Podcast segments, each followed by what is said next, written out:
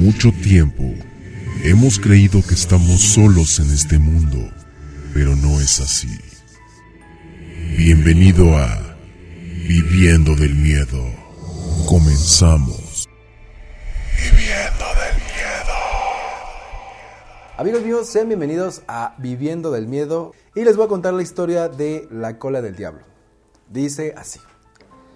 En el hospital las horas pasaban lentamente, sobre todo en el turno de la noche. Las enfermeras tienen la costumbre de contarse historias entre ellas, de cualquier tipo, divertidas, dramáticas, de terror y de amor. Pero eran las historias de terror las que preferían las novatas. Una vez, una de las enfermeras más viejas, llamada Mercedes, durante una noche contó la siguiente historia. Hace mucho tiempo, en la década de los 70, tuvimos como paciente a un anciano de unos 80 años, el señor Moore, que llegó al hospital con un cuadro agudo de peritonitis. Lo operaron de urgencia y en esa misma operación descubrieron que sus tripas estaban carcomidas por el cáncer. Los doctores cerraron la herida y luego luego lo pusieron en la sala del pabellón 3 donde generalmente van a parar los pacientes que ya no tienen más remedio. Nadie quería atender al señor Moore. Las drogas y el dolor lo habían vuelto loco. Era muy agresivo y mordió en varias ocasiones a las enfermeras. Lo ataron a la cama, pero aún así trataba de mordernos si nos acercábamos demasiado. Una noche escuché el timbre de uno de los pacientes, y al ver el tablero me di cuenta de que se trataba de la habitación de Moore. Como yo era la más novata de la nueva generación, generalmente me mandaban a mí, por lo que no tuve más remedio que ir a ver qué era lo que pasaba. Pero cuando llegué a la habitación me encontré con una sorpresa. La cama de Moore estaba vacía y había sangre en el centro de las sábanas. Había mucha sangre. El paciente que compartía la habitación con él era quien había apretado el timbre para alertarnos. Salí de la habitación para buscarlo, y de repente me sentí embargada por un terror inexplicable. Un terror que me sacudió de pies a cabeza. Ustedes saben que el pabellón 3 es un lugar de por sí terrorífico. La gente se muere ahí todos los días. Se escuchan lamentos, llantos, gemidos.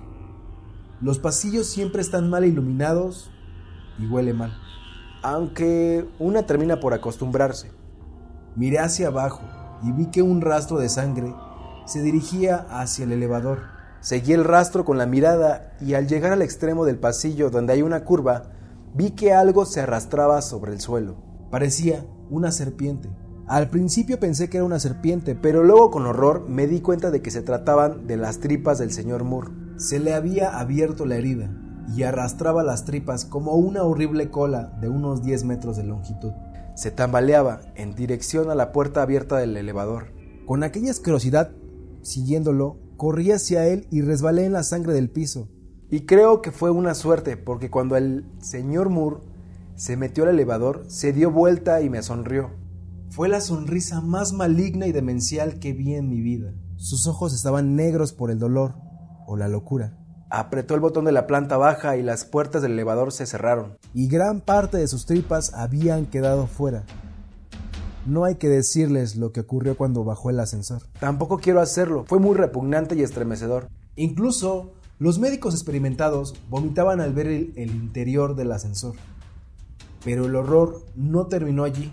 Al cabo de una semana de haber muerto el señor Moore, una enfermera dijo haber visto a un anciano caminando por el pasillo del pabellón 3, con las tripas siguiéndolo como un rabo. La enfermera renunció algunos días después y el mito del fantasma del señor Moore quedó, aunque nadie volvió a verlo. Apenas la enfermera Mercedes terminó de contar esto y una de las novatas señaló con cara de espanto hacia el pasillo. Allí, a través de la puerta entreabierta, podía verse un intestino largo y ensangrentado que con lentitud de gusano se arrastraba sobre el suelo en dirección a los elevadores. Viviendo de las redes termina transmisión. No nos hacemos responsables por lo que suceda en tu casa. Muy buenas noches.